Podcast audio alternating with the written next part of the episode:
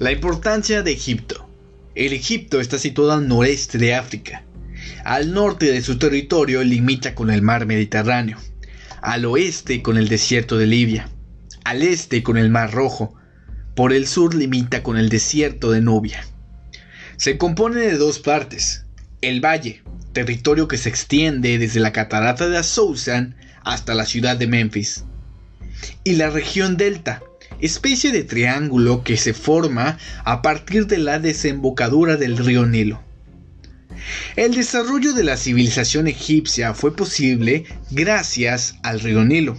Este es uno de los ríos más grandes de todo el mundo. En sus orillas se cultivaba el trigo, el mijo, el algodón, la cebada, el lino, las lentejas, las habas e incluso los garbanzos. El Nilo, en los meses de julio y agosto, se desborda todos los años. Para los egipcios era un misterio que este río creciera sin que lloviera, y lo atribuían a causas sobrenaturales. Por eso lo llamaban el misterioso. Este aparente misterio solo vino a aclararse en el siglo XIX, cuando dos exploradores ingleses, Speke y Grant, encontraron sus fuentes en los lagos tropicales Victoria y Alberto. Ahí llueve constantemente en primavera y en verano. Las crecidas del río obedecían a estas lluvias tropicales. Para poder aprovechar las aguas del Nilo, los egipcios tuvieron que domesticar al dicho. Crearon diques, abrieron canales para impedir las inundaciones y aprovechar sus aguas. El río servía además de vía de comunicación. Y cito, caminos que andan. Así es como se les llamaba a estos. Los primitivos pobladores de Egipto se agruparon en clanes. Cada clan poseía una divinidad protectora llamada tótem. Generalmente era un animal. Así había el tótem del lobo, del halcón, de la serpiente. El tipo egipcio era de piel morena, estatura regular, hombros anchos, cabeza voluminosa, ojos grandes, labios gruesos. Estos eran mestizos de los grupos camíticos y semitas. Los clanes se unieron y formaron los gnomos. Estos a su vez se agruparon y formaron reinos.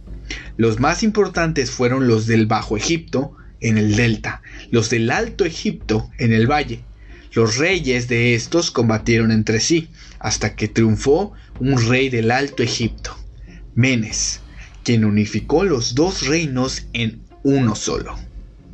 El imperio creado por Menes duró cerca de mil años. Sus reyes recibieron el título de faraón y se les consideraba como dioses. Este imperio se conoce como el nombre del imperio antiguo. 2100 a 1660 a.C., los principales del Alto Egipto lograron derrotar a sus enemigos y establecieron el Imperio Medio o Tébano. Estos lograron llevar su poder hasta las bocas del río Nilo. Durante este tiempo fue invadido el Egipto por grupos extranjeros, unos pastores llamados Hyksos, de carácter guerrero el predominio de los Hyksos duró desde 1660 hasta 1600 a.C., cuando fueron expulsados por los principales de Tebas. Después de esta experiencia conociendo ya el caballo, el hierro, introducidos por los aquellos Hyksos, los egipcios hicieron guerreros y conquistaron hasta Siria, ubicado en Asia. Los faraones conquistadores fueron Tutzolminis I, Tutzolminis II y Amenofis III.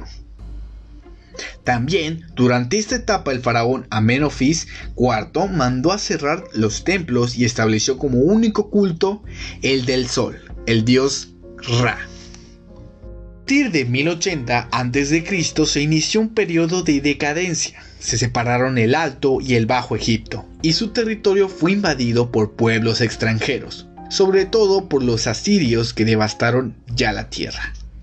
Los príncipes de Sais, una ciudad al norte de Egipto, lograron expulsar a los invasores y fundaron la dinastía Saita. Esta dinastía se caracterizó porque hizo renacer al Egipto. Sus principales reyes fueron Psmético y Necao. Este imperio duró apenas de 651 al 525 a.C., porque fue sometido por los persas que convirtieron al Egipto en una provincia persa. La máxima autoridad era el faraón, considerado como hijo de Ra. Sus súbditos se prosternaban ante él como ante un dios, y a su muerte construyeron para ellos las célebres pirámides, llamadas casas de la eternidad. El faraón solo podía casarse con mujeres de su propia familia, aún con su propia hermana, para mantener la pureza divina de la cual provenía. La sociedad egipcia estaba formada por los nobles, sacerdotes, guerreros, por la clase media, empleados del Estado, comerciantes y profesionales, y por último, por el pueblo, artesanos libres, campesinos y siervos. Los nobles se dedicaban a la guerra o al sacerdocio. Los sacerdotes tenían una gran autoridad y su poder sobre el pueblo era absoluto. El grupo principal de la clase media lo formaban los escribas. Conocían la escritura y los números. Llegaron a tener gran influencia. Casi todas las familias de la clase media querían tener un hijo con un escriba. El pueblo estaba formado fundamentalmente por los campesinos. Estos trabajaban casi siempre para el faraón y para los nobles. Habían campesinos libres y también habían campesinos esclavos. En cuestión de religión, los egipcios creían en los fenómenos de la naturaleza, la lluvia, las inundaciones, el nacimiento y la fructificación de las plantas, el día y la noche, se debían a la acción de dioses desconocidos que realizaban estos actos. Su religión fue politeísta, es decir, creían en muchos dioses.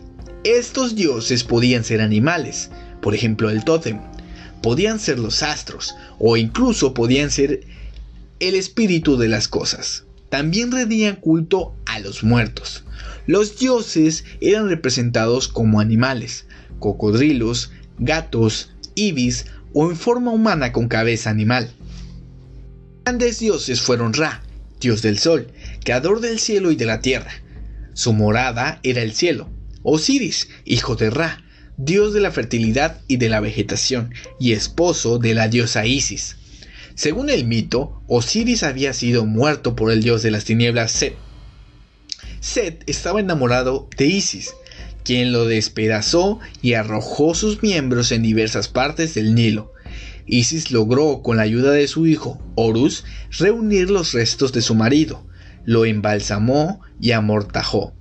Los dioses Tot y Anubis le dieron nueva vida. Desde entonces Osiris gobernó el más allá, presidiendo a todos los dioses. El faraón representa a Osiris en la tierra. Los egipcios creían que si conservaban intacto el cadáver, el hombre no moría. El doble, o alma, como lo llamaban, sobrevivía. De ahí que fueran indispensables conservar dicho cadáver. Así nació el arte de embalsamar, en el cual estos fueron maestros. Morir una persona se presentaba ante el tribunal divino, presidido por supuesto por el dios Osiris. El dios Anubis pesaba en una balanza sus actos buenos y los actos malos durante la vida, y el dios Tot escribía la sentencia. Los hombres buenos pasaban al paraíso, los hombres malos se precipitaban en las tinieblas, donde se les despasaba. Algo interesante es el hecho que el faraón Amenofis IV resolvió eliminar el culto politeísta y sustituirlo por el culto único al sol, esta revolución la verdad es que duró muy poco. El pueblo, dirigido por los sacerdotes, no cesó de hacerle resistencia. A la muerte de Amenofis IV se restauró el politeísmo. De civilización, los egipcios usaron desde el siglo IV una escritura, conocida con el nombre de jeroglífica. Escribían sobre el papiro, el cual era papel hecho de los tallos de la caña. Su escritura no fue descifrada sino hasta el año de 1822, cuando un sabio francés, Juan Francisco, descubrió todos los secretos. Esto permitió conocer muy bien a la civilización egipcia. desarrollaron los egipcios en arquitectura, pintura e incluso en escultura. La arquitectura la aplicaron fundamentalmente en hacer tumbas para los faraones. Estas tumbas se le llamaron primero mastabas y más tarde, al aumentar la altura, se convirtieron en pirámides. Los faraones se preocupaban de construir sus propias tumbas. Los faraones que construyeron las pirámides más famosas del mundo fueron Keops, Kefren y Mekerinos. La de Keops es la más alta, tuvo 141 metros de altura. Trabajaron en ella 100.000 hombres y duró 20 años en total su construcción arquitectura también se aplicó en la construcción de los templos, considerados como morada de los dioses. Los más famosos son los de Karnak y los de Luxor. Cultivaron también la escultura y la pintura. Prueba de la primera es el célebre del escriba sentado, que se caracteriza por su rigidez. Utilizaron mucho la pintura moral, pero no lograron el mismo adelanto que con la arquitectura. Los egipcios desde sus primeros tiempos cultivaron las matemáticas, la astronomía y la ingeniería. Todas estas ciencias están ligadas al desarrollo de la agricultura. Por su parte, la medicina y la química ligadas al arte momificador tuvieron notables progresos entre ellos. Si yo te tuviera que sintetizar la importancia de estudiar a esta civilización, diría que, bueno, el estudio de esta civilización reviste particular interés entre la gente, los griegos lo comprendieron así y frecuentemente sus hombres, de los que hablamos hoy como los más sabios del mundo de la historia, hacían viajes al Egipto para aumentar sus conocimientos. Las conquistas fundamentalmente de los egipcios pueden sintetizarse en cuatro grandes puntos. Fue de las primeras civilizaciones sedentarias. Desarrolló el cultivo de la agricultura con autorización de arado y de sus obras de canalización y riego desarrolló los conocimientos astronómicos, químicos y matemáticos. Y, por último, perfeccionó el sistema burocrático y estableció las primeras corporaciones de artesanos.